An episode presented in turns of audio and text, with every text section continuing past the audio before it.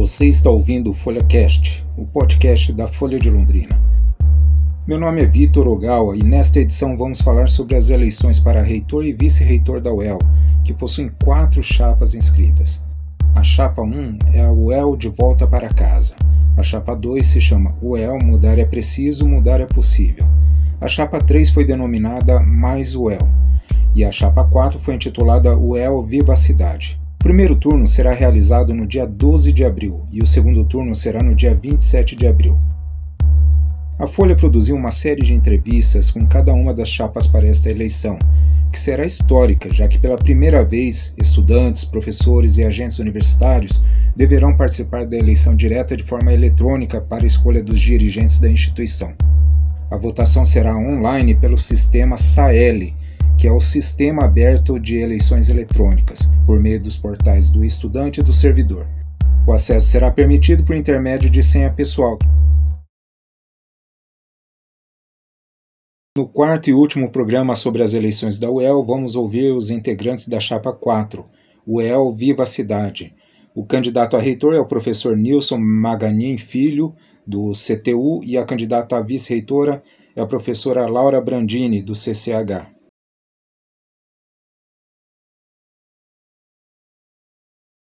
Então, hoje a gente está aqui com o Nilson Magani Filho e Laura Brandini, né? O Nilson é do, é, CTU, né, do Departamento de Engenharia, né? Professor de estruturas. de estruturas, né? E a Laura é do Centro de Letras e Ciências Humanas, né? É, é, estudou, quer dizer, leciona francês, né? Literatura francesa. Literatura francesa. Tá certo. Eu queria que vocês falassem um pouco sobre os principais desafios que vocês vão enfrentar caso sejam eleitos é, para essa próxima gestão. Uhum. Bom, são muitos os desafios. Né? Nós estamos é, percorrendo a universidade e constatando algo que nós já sabíamos, constatando concretamente algo que nós já sabíamos. Há muitos problemas na universidade, né? há muitas, muitos órgãos que estão com problemas estruturais, né, problemas nas edificações, problemas com relação ao quadro funcional, muita falta de agente universitário, né, é, e nós estamos constatando isso. Então, é, é, é uma, uma, série de problemas que impactam no funcionamento da universidade diretamente, internamente, e que, claro, né, dependendo do órgão, impacta também no tipo de atendimento, de serviço que a universidade presta à comunidade, uhum. para fora da universidade. Por outro lado, no que se refere mais à questão do ensino, né, há também muita falta de eh, professores que se aposentaram né, e que não foram eh, repostos, ou seja, a falta de concurso público. Uhum. Esses professores estão sendo é, é, contratados num regime de trabalho que é o, é o chamado CRES, que é o temporário. Uhum. Então, eles têm, eles têm contratos curtos com a universidade, né? E, e, essa quantidade de professores já atingiu um valor muito significativo dentro da universidade. São mais de 500 hoje.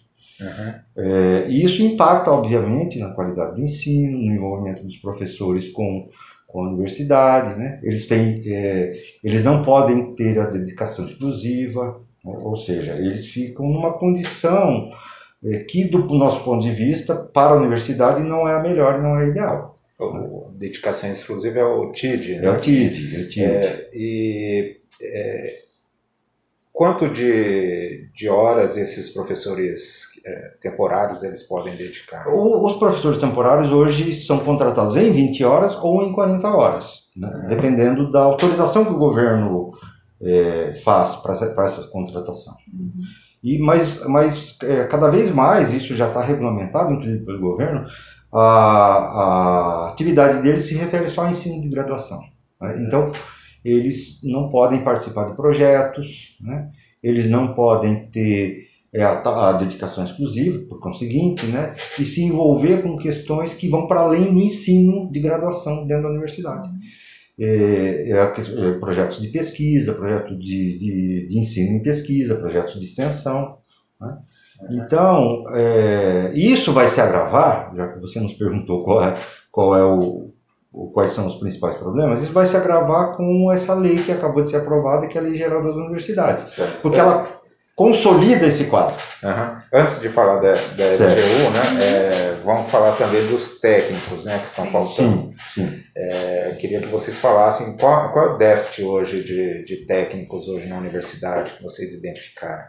A gente viu em todos os setores, né? Nós fizemos já uma caminhada boa por, pelos órgãos suplementares e os órgãos de apoio, que apoiam, né? Que são outros braços da universidade, que é onde a gente tem um número maior de técnicos hoje e é justamente onde a gente vê a falta justamente de, desses técnicos. Então a gente tem setores, por exemplo, que tem menos da metade do que tinha né, há oito anos, há dez anos.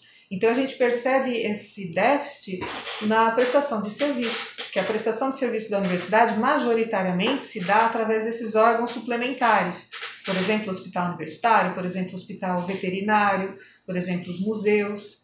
Né? Então a gente vê esse, esse tamanho, né, essa perda, e a gente acha que é uma perda mais, é, é, digamos, mais pronunciada do que de docentes, porque quando a gente tem aposentadoria de um docente, nós temos tido, num número pequeno, insuficiente, mas temos tido os professores temporários, que é como nesse regime CRES que o Wilson mencionou. É, Para as aposentadorias dos técnicos, dos agentes universitários, nós não temos nenhum tipo de reposição. Então, é um problema que fica mais pronunciado, porque certo. a gente não tem esse tipo uhum. tipo de, de, de substituição. Né? Além disso, a, a reposição do, é, dos professores né, que, que se aposentam tem a questão da transição que muitas vezes é, existe uma ruptura. Um, um pesquisador que está desenvolve, é, desenvolvendo um determinado trabalho, ele é, deixa de trabalhar porque se aposentou e não tem um substituto, porque o governo ainda não contratou com isso é, tem uma lacuna até que outro professor assuma e a troca de experiência que, que existia não ocorre, né? Exatamente. E, e descontinuidade, então. É uma é, descontinuidade. Daí, como é que vocês avaliam isso? Como, como lidar com esse problema? Olha, é, a reitoria fez um pedido recente de 400 e para contratação de 420 professores. Né?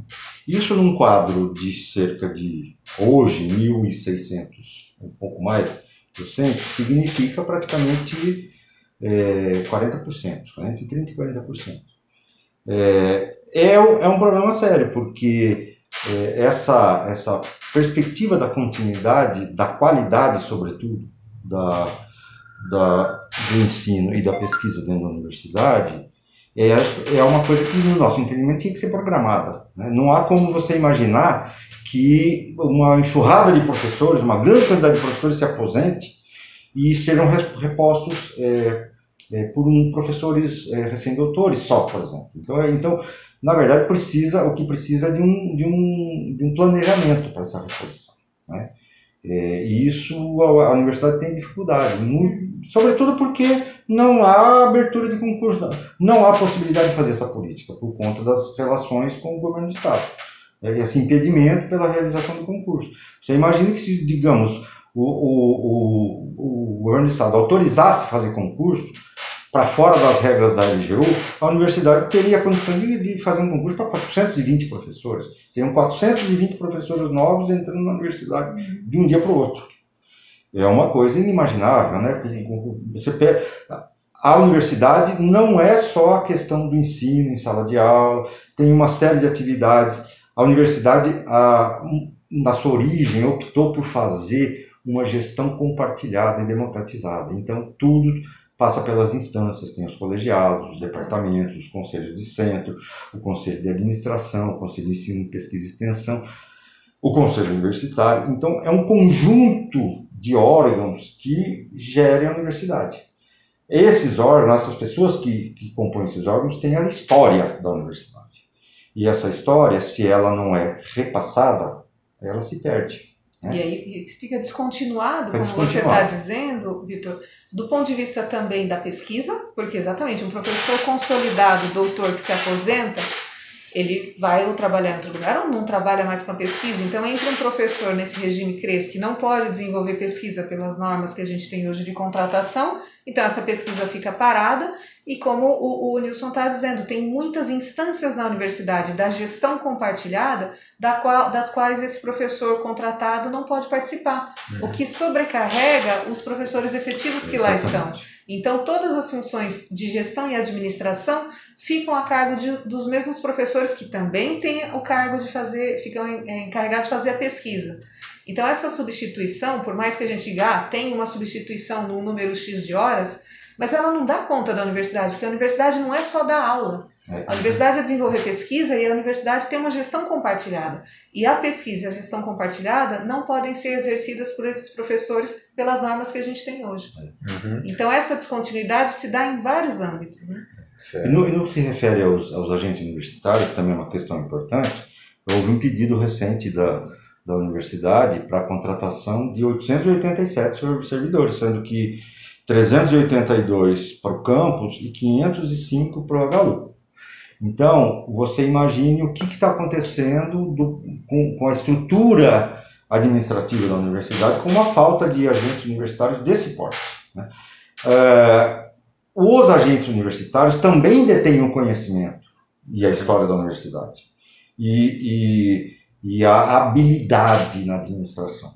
Isso é tão importante quanto essa, essa falta de continuidade, essa descontinuidade que existe no trabalho docente. Uhum. Porque é a máquina da universidade que precisa andar, que precisa ser gerida. Então, é, isso também é um problema muito sério, essa uhum. falta de agente universitário. Né? Uhum. A gente tem percorrido os órgãos e tem visto que a universidade está andando ainda, minimamente, né, graças à dedicação desse conjunto de servidores que ainda está lá. Mas existe a perspectiva de aposentadoria de muitos deles, muitos deles. Uhum. A própria lei que foi recém-aprovada vai, de alguma forma, restringir a reposição desses, desses quadros uhum. funcionais. Inclusive, algumas, diversas carreiras foram extintas. Então, quando se aposentarem esses servidores, eles não serão repostos é, por concurso público, por exemplo. Eles serão, boa parte deles, as carreiras que não foram extintas serão repostas só por, por, por temporários, né? por, por, temporários e por terceirizados. Uhum. Ou seja, essa, esse conhecimento da estrutura administrativa da universidade vai se perder. E a universidade pode sofrer muito, já está sofrendo e vai sofrer muito lá na frente por conta dessa, dessa questão. Né? Dessa, dessa, com certeza vai ter uma descontinuidade nesse processo administrativo. E para a universidade, essa história, esse conhecimento é muito importante. A gente que vive lá dentro sabe né, que são as pessoas que detêm o conhecimento, é a forma de fazer a gestão. E se isso se, se, se, se perde, né, é, com certeza teremos problemas com a administração da universidade. Certo. Agora entrando na LGU, no fim do ano passado, foi, foi aprovado, foi assinado pelo governo, né? Daí queria que vocês falassem eh, sobre o impacto dessa Lei Geral das Universidades para a UEL, é, porque existe um, é, uma rejeição muito grande né, pra, em cima dessa Lei Geral das Universidades. Como é que vocês vão lidar com isso daí? Bom, a rejeição foi. É, já, já era sabida, obviamente, porque as instâncias todas internas da, da UEL discutiram muito né, a, a lei, as primeiras versões da lei. Né? Uhum. Quando a lei foi para a Assembleia Legislativa no finalzinho do ano, ela foi sem que a comunidade universitária conhecesse a nova versão, essa última versão, que foi a aprovada. E essa última versão era pior do que, a, do que as outras, né? a avaliação foi essa. Mais, né? é, mais danosa ainda. Né? E houve aquele plebiscito que, que havia sido decidido pelo Conselho Universitário já há algum tempo, e no plebiscito, a rejeição à lei foi de mais de 95%. Então, existe dentro da universidade uma, uma, um consenso, praticamente um consenso, de que ela é muito danosa à, à UEL, e mas não só à UEL. A gente tem um entendimento que é danosa a todo o sistema público de ensino superior. Uhum. É, no nosso entendimento, essa lei tem que ser é, é, revogada. Deveria ser, né, porque ela não atende à universidade. Nós sabemos que isso é muito difícil de conseguir, porque ela é uma lei recém-aprovada, Né? Nós vamos ter que ter uma política de, primeiro, acompanhamento dos danos que ocorrerem dentro da universidade que são devidos à aplicação da lei. Esclarecimento junto à comunidade universitária desses danos. Sobretudo, esclarecimento à comunidade, à cidade de Londrina e região, de como a implementação dessa lei está impactando no serviço, no ensino, na pesquisa e na extensão que a universidade faz, no sentido de convencer essa comunidade né, de que a aplicação da lei nos é muito danosa e não é só o El que perde com ela, perde a cidade e perde a região. Né? Obviamente teremos que fazer eh, pleitos junto aos, ao governo do Estado, seja quem estiver no governo, e junto à Assembleia Legislativa, uma articulação política muito forte, muito grande, junto às outras universidades, junto aos sindicatos que representam essas categorias dentro das universidades. E junto à prefeitura junto da cidade, à prefeitura, porque impacta diretamente na nossa cidade. Muito importante a prefeitura entender exatamente esse impacto. Para nos ajudar, né? Na... É, para nos ajudar a criar uma condição de é, ou alteração significativa dos critérios? Que passem a ser muito e muito menos danosos à, universidade, ou simplesmente a revogação da lei. Né? Uhum. Seria, do nosso, nosso, ponto de vista, o ideal. Certo. E... Não sei se a Laura quer complementar com alguma questão. Sim, é por... bom, mas deixa eu te perguntar. Não, não, pode complementar, pode complementar. Não, é porque há alguns, há alguns uh, artigos nessa lei que são particularmente, atacam particularmente alguns princípios da universidade. Então a gente pensa, universidade é um universo de conhecimento, é uma pluralidade de conhecimento. Um dos artigos, por exemplo, prevê até o fechamento de, de cursos, né? Ele, ele prevê um quantitativo de alunos, um, uma tabela de resultados e de performance, e, no fim das contas, se não se atingir essa norma, o curso é fechado. Quer dizer, isso não existe hoje. Hoje não existe esse tipo de, de controle. Isso não é, não é uma questão de, de não é uma questão de produtividade, né? A, a, universidade trabalha com conhecimento de base também. Não é só com um produto imediato. Tem também, também oferecemos Sim. produtos imediatos e rapidamente aferíveis. Mas fazemos também muita pesquisa de base. Sem essa pesquisa de base, a gente não tem o um resultado imediato. Uhum. E essa pesquisa de base é uma pesquisa que demora mais tempo para dar frutos e, portanto, são cursos que têm menos procura. E não é por isso que eles devem ser fechados. Então, há alguns artigos, pontualmente na LGU, que atacam os princípios da própria existência da universidade, como essa pluralidade. E como é que é o diálogo de vocês com os deputados, com o governo, para tentar reverter esse quadro?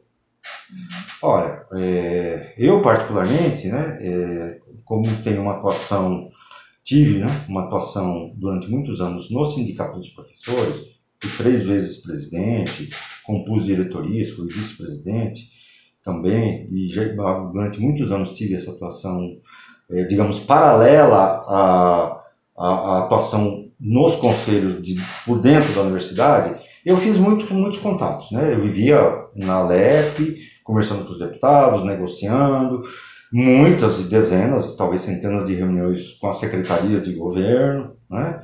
E então, em princípio, eu diria o seguinte, que a condição para fazer esse diálogo a nossa chapa tem, ou a nossa reitoria terá.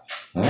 É, claro que, que nós temos que negociar sempre. Né? O meu perfil é de negociador, até porque eu vim do, do sindicato. Então, a gente só faz uma coisa: negociar, negociar, negociar, negociar. Sempre negociar. A questão é a seguinte: é que nós precisamos criar boas condições de, de, de negociação. Por isso que eu falava da questão do convencimento da comunidade interna, né? Do, do, não o convencimento, o convencimento já existe, né? A, a, a, o esclarecimento de como os critérios da LGU estão atingindo a universidade, né? O, o, o esclarecimento junto à comunidade para fora da universidade, a cidade, a região, a prefeitura, os deputados, né, e o próprio governo, a Secretaria de Ciência e Tecnologia, né, a superintendência hoje.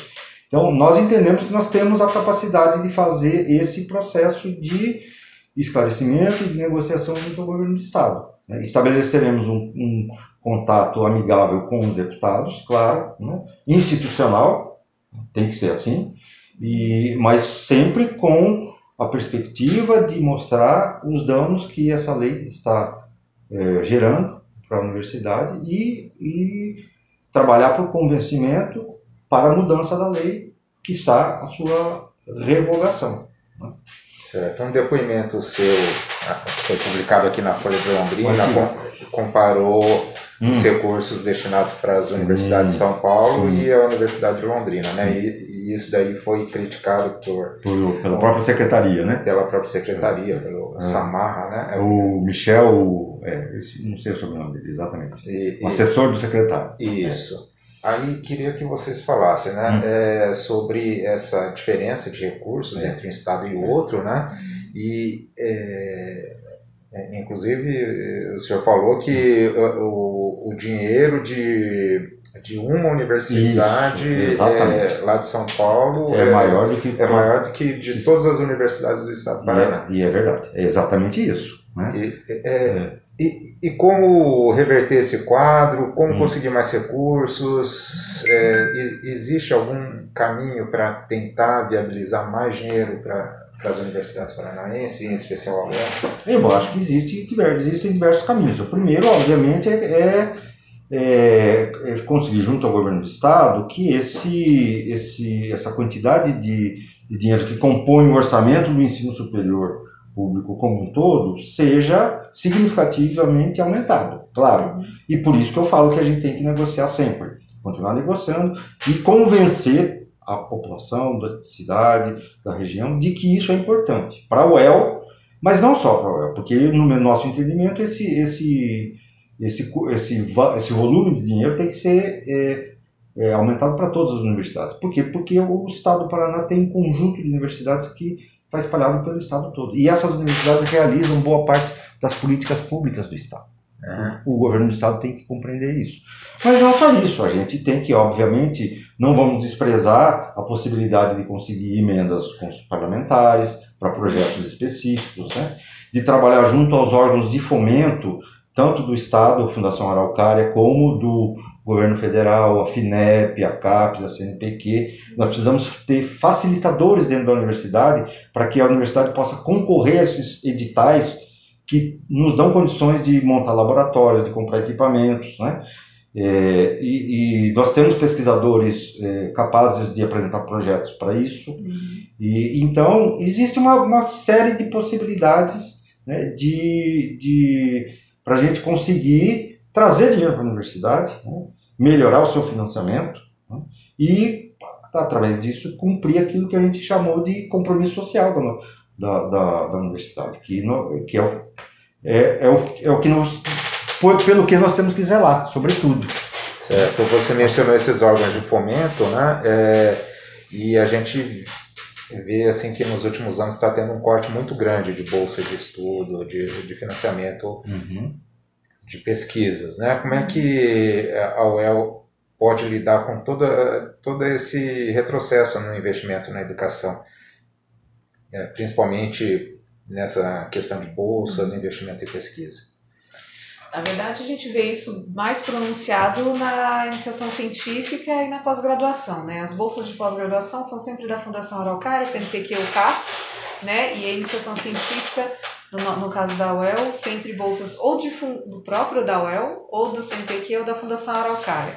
Então a gente teve, por exemplo, no ano passado, um ataque muito grande às humanidades, né? que houve uma restrição das bolsas é, de iniciação científica, ou seja, aquela formação bem de base né, do estudante de graduação, é, essas bolsas tinham que ser direcionadas preferencialmente para as áreas de outras que não as humanidades. Né? E a universidade reagiu fortemente a isso, tivemos uma carta aprovada no Conselho Universitário. Então, a, a, luta por essas bolsas, que não são bolsas que venham diretamente ou da própria universidade ou do governo do estado, mas bolsas federais, ela só pode se dar em âmbito federal também, no processo de união das universidades, né? de diálogos dos reitores, porque não é só a nossa que está passando por isso. Não é só a UEL que são só os programas de pós-graduação que sofreram, os nossos, com esses cortes, é do país todo. Então, essa é, um, é um, também, a gente entende que é um papel da reitoria. É um papel da reitoria também levar a universidade para esses outros espaços, inclusive no âmbito federal, dentro das associações de reitores, por exemplo, ou das associações de pós-graduação. Então, a gente acha que a reitoria precisa ser muito mais parceira dentro dessas associações, agir lá dentro para tentar pressionar os órgãos de fomento a tentar entenderem que não, não é possível a gente trabalhar com esses cortes. As bolsas já são defasadas. Elas já estão em um valor muito defasado há muitos anos. Se forem cortar mais ainda, a gente não consegue mais produzir pesquisa. Uhum. Então a gente acha que a reitoria, a universidade tem que também atuar em âmbito para além do Estado, porque a fun... da onde vêm essas bolsas não é normalmente do Estado, né? são federais a maioria, da Certo. pós-graduação. É, e a gente queria saber também sobre a questão de parceria pública e privada, né? Uhum. Porque a gente vê que a, a Intuel, por exemplo, foi criada por, por é, doação de, é, de um empresário daqui da cidade, Uhum. criou um, um local que, que se investe é, é, com- como incubadora para incubadora tecnológica e Uhum. tal, né? É, seria possível criar mais parcerias como essa, criar mais é, condições assim de, de proporcionar aos estudantes e a sociedade londrinense em geral assim um- uma oportunidade de gerar um- uma startup, um- alguma coisa assim? Sim, isso com, com certeza. Hoje na universidade a gente tem um panorama de como acontecem as parcerias público-privadas. Elas acontecem de modo bastante fragmentado.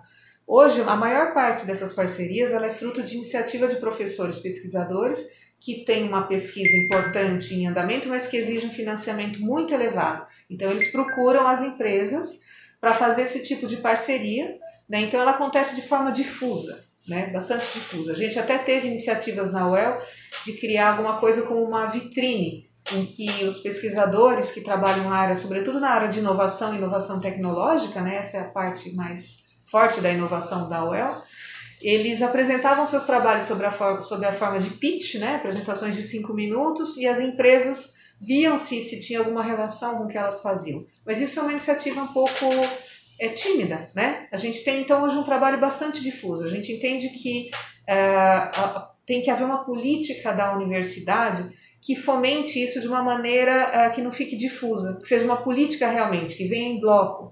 Por exemplo, eh, tentando trabalhar com o SEBRAE, com associações de produtores, com a CIL, com associações de engenheiros. É, Né? Então a gente acha que engenharia, Sinduscom, né? e outros, né? Exatamente. Eu acho que tem, teria que haver é, uma, um diálogo maior né, entre a universidade, a gente acha, claro, a gente tem aí a Intec, né, a nossa agência de, de tecnologia, um órgão de apoio da universidade, para exercer esse tipo de papel, de tentar desenvolver uma ação institucional junto a essas associações para fomentar mais a inovação é, tecnológica e as parcerias, que hoje já acontecem, mas muito difusas. A gente acha que elas têm que acontecer de uma maneira mais, é, como a gente pode dizer, uma maneira mais. é, um, um- número maior, ser Mais ampliadas, orgânica, mais né? orgânica, mais, isso, é orgânica, uma mais articulada. mais articulada do que ser cada um na sua iniciativa pessoal. E aí, nesse papel, a Intec seria a principal, né? Nosso, já temos a Intec para isso. Aham. Né? E essas parcerias, claro, elas têm que ser é, obrigatoriamente muito bem reguladas. Hoje elas já são, né? As parcerias público-privadas são reguladas na UEL. Temos uma política de inovação que está sendo trabalhada para se constituir em ações. Né? Toda a proposta de parceria passa pela Procuradoria Jurídica da UEL, que observa né, se os interesses estão sendo respeitados, e passa pelo Conselho de Administração da UEL, que também observa o interesse público é, nessas parcerias. Então, isso já acontece, mas a gente acha que precisa ser implementado de maneira Precisa virar uma mais política orgânica. mais orgânica política. mais articulada. Né? Aham. Mas também a gente, a gente pensa em uma proposta nossa, que tem a ver com o nosso princípio do compromisso social, é que, que isso não fique só, digamos, no ambiente mais de alta tecnologia, por exemplo. Que isso possa fazer parte, que a, que a própria Intec possa eh, ter políticas que eh, propiciem uma inovação que tenha algum impacto social né, que tem a ver com o cumprimento da universidade, que é no seu estatuto, redução de desigualdade, né, criação de oportunidades.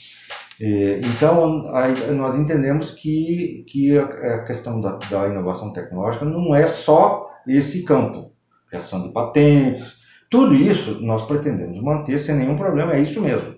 Mas nós queremos também uma inovação que tenha eh, um, um olhar lá para o social, Entendeu? E para o social mais desfavorecido. Para o social mais então, desfavorecido. também a proposta nossa é pensar que a, a Intec pode ter incubadoras, hoje ela faz um trabalho incrível com incubadoras na Intuel, mas que possa trabalhar com incubadoras, por exemplo, em populações mais carentes financeiramente. É. Que a gente possa trazer também é, essas pessoas para essas ações né, de, de, inovação que tem um impacto social. Ou que possa exercer ações, a própria Intec, junto às escolas públicas, É. para estimular esse tipo de, de, inovação social ali, com impacto direto né, nessas pessoas. Certo. Então, Mais são- na ponta, bem na- Exatamente, lá na ponta. são essas também as nossas propostas. né? E, e como seria essa articulação? Vocês falaram várias vezes a palavra articulação. É, e a integração com outros cursos, né? É, por exemplo. É, há muitos cursos que não conversam com outros cursos da universidade e que poderiam ter um desenvolvimento melhor se tivesse esse diálogo entre Sim. entre vários cursos, né? Como é que vocês veem isso?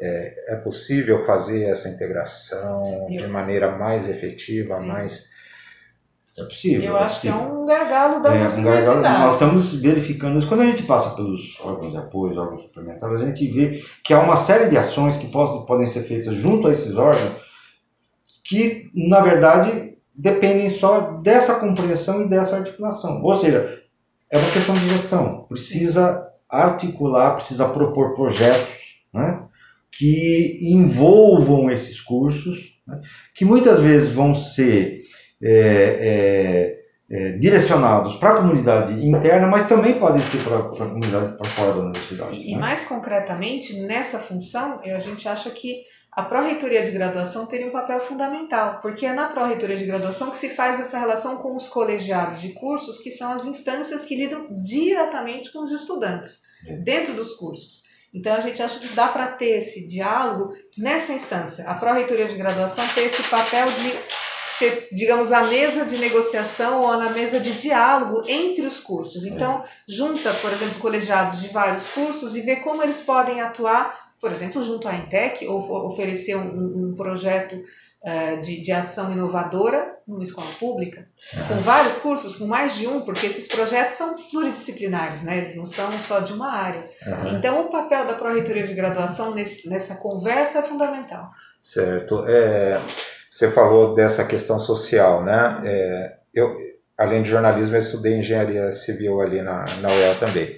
E é, eu lembro que é, no curso de engenharia tinha o programa Casa Fácil, é, que assim, ó, o curso de engenharia é um curso de tecnologia, mas tinha o, o, o, o Casa Fácil que proporcionava. É, eu, eu não sei se está ativo ainda, Eu acho que né? não, acho que não. Mas na, na época é, elaborava-se plantas né, de, de casas para fornecer a, a pessoas de baixa renda. Isso, né? isso. No curso de Direito também é, existe O IAJ, né? é, que, Escritório jurídico. é, escritório que, jurídica. que proporciona assim, Uhum. assessoria jurídica para gente que tem baixo poder aquisitivo. Então, eu- é, isso é possível expandir para outros cursos? É, é, como é que vocês veem isso? É, é, como é que a UEL pode atuar mais para promover essa, essa, esse combate à desigualdade social?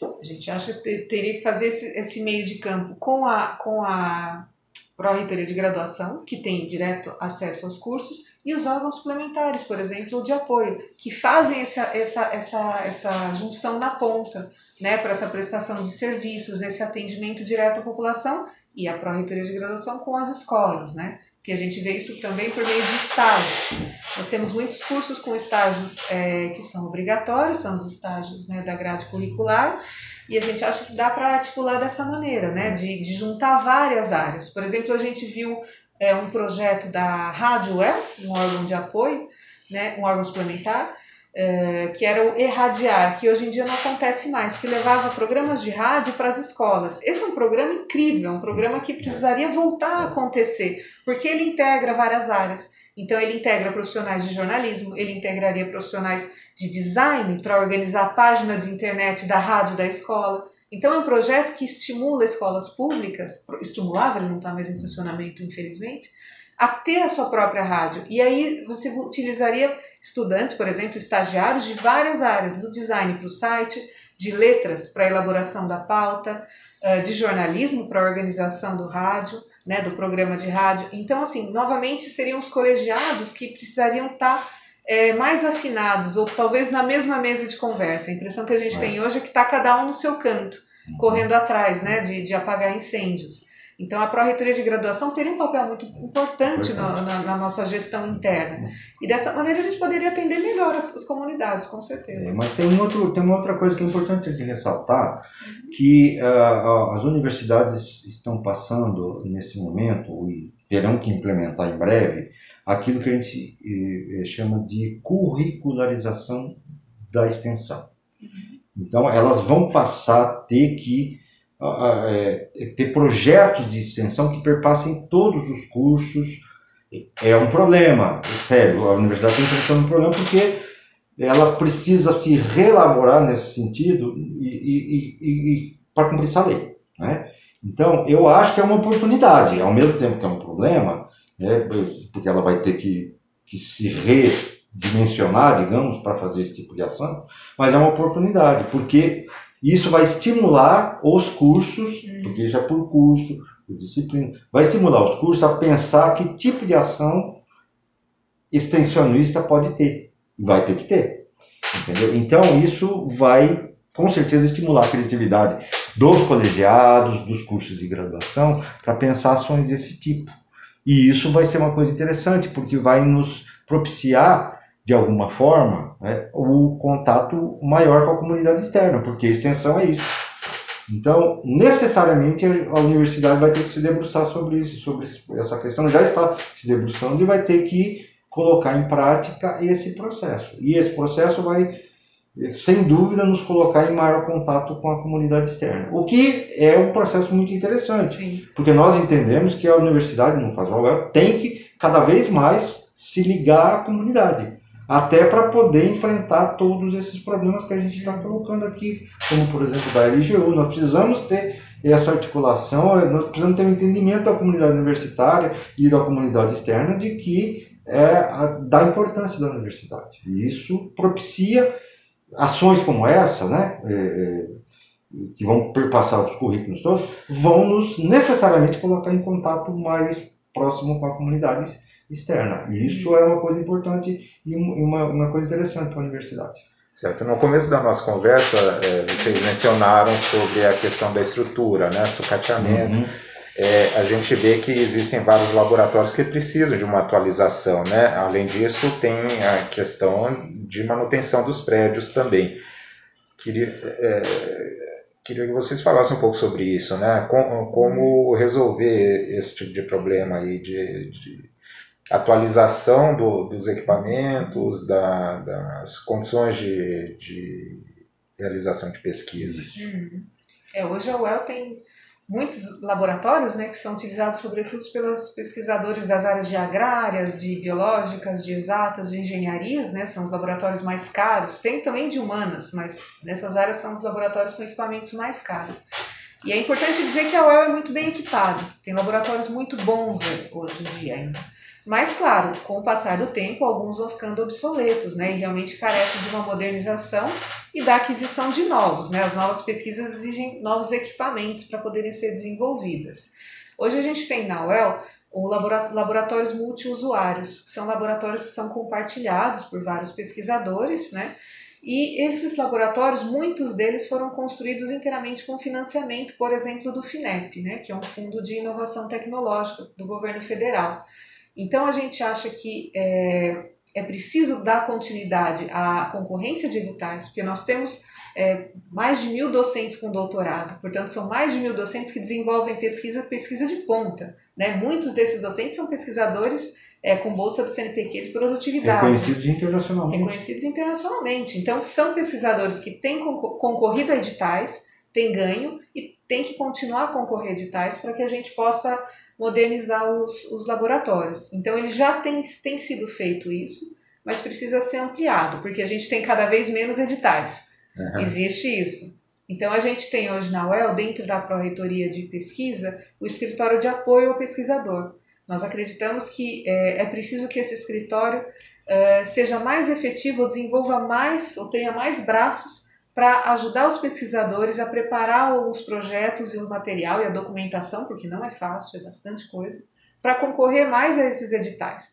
Talvez um escritório de apoio ao pesquisador que possa contar com mais é, profissionais, com certeza, como todos os setores da universidade, falta braços para todos e com certeza para eles também, mas que possa ficar de olho em editais, divulgar mais os editais e também auxiliar os pesquisadores a concorrer a esses editais. Vai ser facilitador. Exatamente, um facilitador para que a gente possa continuar a concorrer, porque a gente tem laboratórios inteiros feitos com, com verba, da, sobretudo da FINEP. E uma segunda ação, é uma segunda proposta nossa, é atuar junto à Fundação Araucária, a nossa fundação é estadual.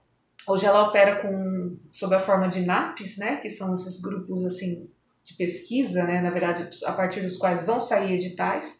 Então, saem editais específicos por áreas, e nós achamos que a reitoria precisa se unir a outras reitorias do estado do Paraná para induzir editais que nos sejam é, favoráveis no sentido, por exemplo, de compra de equipamentos. Com certeza não é só a UEL que precisa comprar um novo é, equipamento para uma pesquisa X, um novo telescópio, um, um novo microscópio. Né? Não é só a UEL que precisa. Então a gente acha que é preciso realmente ter uma conversa mais efetiva entre as reitorias e as pró-reitorias de pesquisa de cada uma das universidades, de modo a ver junto à, à Fundação Araucária que saiam mais editais, porque a Fundação Araucária é para o estado todo, né, mas que haja mais editais centrados nas necessidades pontuais, para que a gente possa concorrer e nós temos pesquisadores para ganhar. É, então, essa é a ideia. E tem essa outra questão do, do, do processo de sucateamento, né?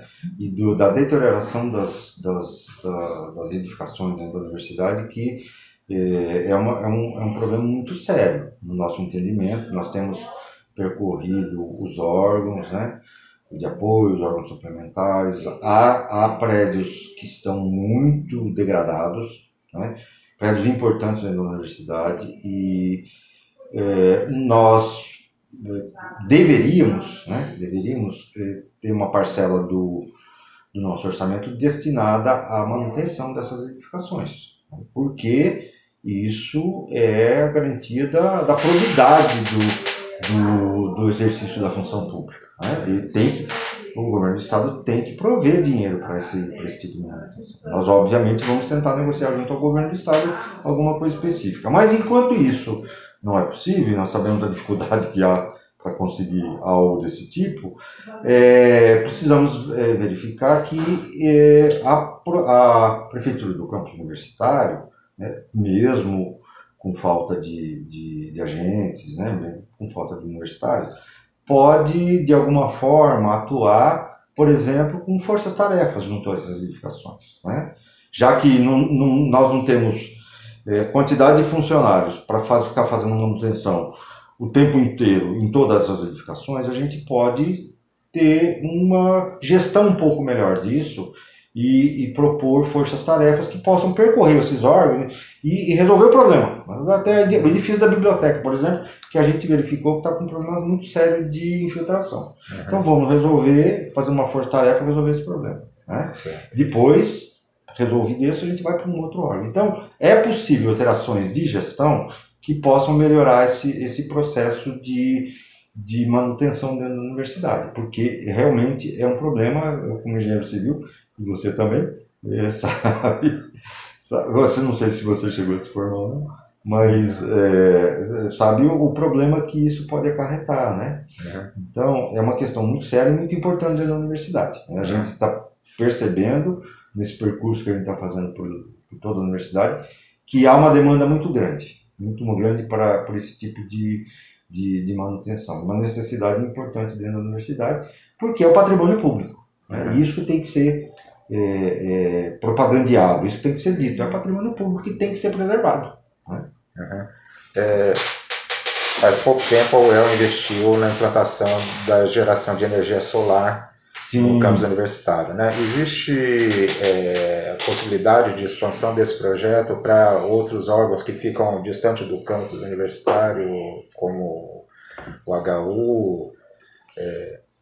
Existe? Eu acho que existe, existe. A gente pode, é, por via, por exemplo, de editais, né, inclusive conseguir é, é, financiamento para esse tipo de coisa.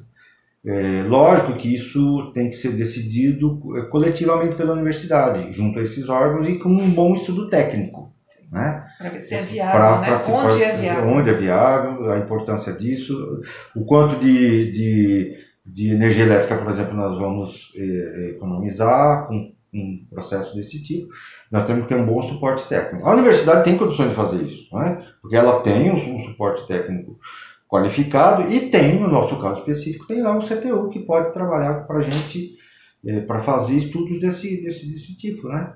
Eu acho que nós temos que, é, para usar o termo da nossa chapa, nós temos que vivacidade dentro da universidade, né? colocar essas forças vivas para resolver os problemas internos também. Né? E há uma, um conjunto de, de pessoas, de professores, de docentes muito qualificados dentro da universidade que podem nos ajudar a pensar essas soluções para as questões internas. Essas questões da manutenção, essa questão que você falou do, da questão da energia solar e tantas outras que vão surgir ao longo do, do processo, né, ao longo dos anos. É, a, a, a, atuação da reitoria tem que ser no sentido de aglutinar, né? de, de, de juntar essas pessoas, de entender o problema e tem que ter autoridade no, bom sentido, né? É, no sentido de, de de, de, de ter o apoio da comunidade interna para é, gerar soluções desse Ser tipo. Representativo, Ser né, representativo. Representativo da comunidade né, e que a comunidade se engaje na solução desses próprios problemas. Né. São muitos e os, os, problemas técnicos também né, é, são é, pertinentes e podem ser resolvidos com ações internas. Certo. Questão da segurança no, é no campus, né? Porque tem muito, muitos estudantes, professores que já tiveram é, seus carros furtados ou mesmo teve assaltos uhum. lá dentro, né? Uhum. É, como é que vocês veem essa questão? É uma questão delicada dentro da universidade, né? Porque ela é sempre é objeto de, de polêmica, né? Sempre objeto de polêmica. Acho que a gente tem que já que ela é um objeto de polêmica, eu acho que ela merece a discussão pela comunidade universitária como um todo. Então, em princípio, nós não temos a intenção de impor qualquer tipo de, de solução. Né? Eu acho que nós temos que discutir isso com os centros de estudos, né? com a comunidade universitária como um todo, para ver que tipo de ações eh, podem ser articuladas, porque acho que tem muito, muita, muito dessa questão, articuladas para é, propor soluções nesse sentido. Né? Em, em, princípio, nós não, não, não queremos é, impor qualquer tipo de, de, de, de, solução. A ideia é discutir com a comunidade universitária, porque nós sabemos que esse é um assunto muito polêmico. Né? A questão da política no campo, questão da segurança é sempre muito polêmico. E é importante que a comunidade se envolva nessa discussão. Mas tem ação imediata, né? Todo mundo sabe que, por exemplo, consertar uma lâmpada, um poste, é, né? é uma ação imediata que a reitoria pode implica, exercer e tem a ver com segurança. Segura, implica na segurança. Implica na segurança, né? A gente teve também queixa de órgãos suplementares dizendo, olha, o, o, o, poste está queimado, as pessoas estão com medo, o outro foi assaltado. Na hora de ir embora. Então há algumas ações de gestão imediata que podem ser tomadas, por exemplo, nesse âmbito, né? Tomar fazer uma, uma vistoria geral é, da estado de iluminação da universidade à noite e é, sanar esse problema de imediato que impacta também na segurança. Eu não me lembro exatamente qual foi o órgão que. Biblioteca. Foi a biblioteca, biblioteca. que reclamou, né? Que quem sai lá das 10 horas da noite fica com medo por conta de que não é, ele já teve assalto, né? Ele já teve assalto. Uhum. Então a questão que iluminação é, ajuda já. Ajuda. Tá certo. A gente está chegando ao fim da, do nosso bate-papo, né? Eu queria que vocês falassem um pouco é, as considerações finais, né? Por que votar na chapa de vocês? Uhum. Acho que primeiro a gente tem que lembrar que por que votar, né? A gente está fazendo também uma campanha, né? Muitas pessoas da universidade, estudantes de graduação, de pós-graduação, sequer sabem que eles podem votar, e eles podem. Né? Todas as pessoas que estudam na universidade, que trabalham na universidade, podem votar. E a gente tem alguns índices de participação em eleições, sobretudo da parte de estudantes, muito baixos. Então, nós gostaríamos que os estudantes votassem em massa, graduação e pós-graduação. E também, claro, docentes e os agentes universitários. Então, o primeiro passo é que a, que a comunidade universitária se engaje mais junto à própria universidade a esse processo de escolha de um reitor, né, de, da reitoria. Então, esse acho que é o primeiro passo que a gente está tentando fazer. E o segundo passo? E o segundo, que são, na verdade, segundo e vários, né? Vários. É, é o seguinte, eu, nós entendemos que por conta de todos esses problemas que nós é, relatamos aqui, e, e que existem em maior quantidade, inclusive, né? A questão da, da, da, lei, nós não abordamos aqui, mas tem a questão do Meta 4 também, né, que a universidade já está, é, digamos, é, judicialmente condenada, né, acho que é o melhor termo, a, a, a, ter a sua folha de pagamento rodada é, pela, no governo do estado e não mais por sua conta, né, e também existem questões é, da, da, questão jurídica, né, que, que, há uma tentativa de que a universidade não tenha mais a, sua, a capacidade de, de, juridicamente fazer sua, as suas ações. Né? Então, é, existem problemas com relação à questão salarial dos docentes, dos agentes universitários, que já acumularam perdas de mais de 30%. A questão do quadro funcional, da reposição do quadro funcional de agentes e, e docentes. Então, esse quadro nos dá o seguinte indicativo: essa eleição é fundamental e é uma encruzilhada para a universidade. Nós entendemos que a comunidade universitária tem que se debruçar atentamente a esse, a esse nesse momento, a escolher uma reitoria, um reitor, uma vice-reitora que tenha uma capacidade de articulação política, que tenha história dentro da universidade, que é, conseguiram, é, através desse, da sua participação nas diversas instâncias, é, participar e conceber a questão da autonomia da universidade e a questão desse compromisso social que nós introduzimos como palavra de ordem na nossa, na nossa chapa. É, por isso, nós entendemos que, obviamente, que a nossa candidatura é a que mais preenche esses requisitos, né? por conta da minha história e por conta da história da professora Laura. É, entendemos que, como falei, é uma, uma eleição é, divisora de águas para a universidade. E a universidade precisa se colocar de pé e altiva para fazer a sua é, defesa né, e o seu convencimento junto a todo o Estado, toda a comunidade, toda a comunidade londrinense e, e regional de, da sua importância. Para isso, ela precisa ter uma, reitor, uma reitoria à altura desse, desse processo, com articulação política, que conheça a história, que saiba uh, que a Universidade Estadual de Londrina foi, foi, foi formada, foi concebida e se consolidou pela luta e é, da sua, da sua, pela, pela afirmação da sua autonomia uhum. e pela sua construção democrática. Então, a universidade tem que entender isso hoje e escolher a reitoria eh, livremente, obviamente, nas suas, nas suas eleições, eh, de tal forma uh, levar em conta esses critérios. Certo. E, e podia falar um pouco sobre o que a ciência representa para vocês, a importância da educação? Isso é a nossa. Nosso, nosso oxigênio. É, o oxigênio, nosso oxigênio. ótimo, ótimo. É, a, a ciência para a universidade é o oxigênio. É a sua própria vida, né? Exatamente. Nós defendemos a ciência, né? eu sou um engenheiro civil, né? ela é uma professora de, de literatura, e faremos o, a afirmação da importância da ciência, tanto para a comunidade interna como da cultura, da ciência, da cultura, da tecnologia, né? É, de, de, de forma veemente. Nós não abrimos mão dessa, dessa, desse princípio, desse conceito. E ela, e ela se encaixa também na nossa compreensão da, da universidade e da sua relação com o compromisso social, na medida que a gente acha que precisamos também divulgar mais Isso. a ciência, a cultura e o ensino que são feitos na universidade. Né? A gente pensa muito nesse tripé ensino, pesquisa e extensão, que é um dos nossos princípios e que tem que ser respeitado.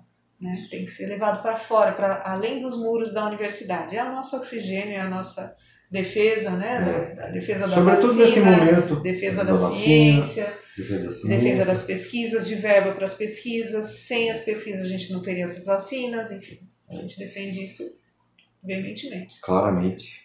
Tá certo. Muito obrigado pela entrevista, foi um prazer conversar com vocês. Nesta edição, nós conversamos com os candidatos a reitor e vice da Chapa 4, o El Viva Cidade. O candidato a reitor é o professor Nilson Magani Filho, do CTU, e a candidata a vice-reitora é a professora Laura Brandini, do CCH.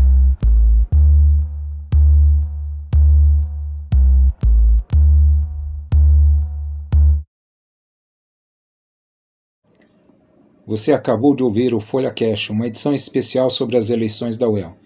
A produção do programa foi de Adriana Decunto e a edição de Patrícia Maria Alves. A entrevista foi minha, Vitor Ogawa.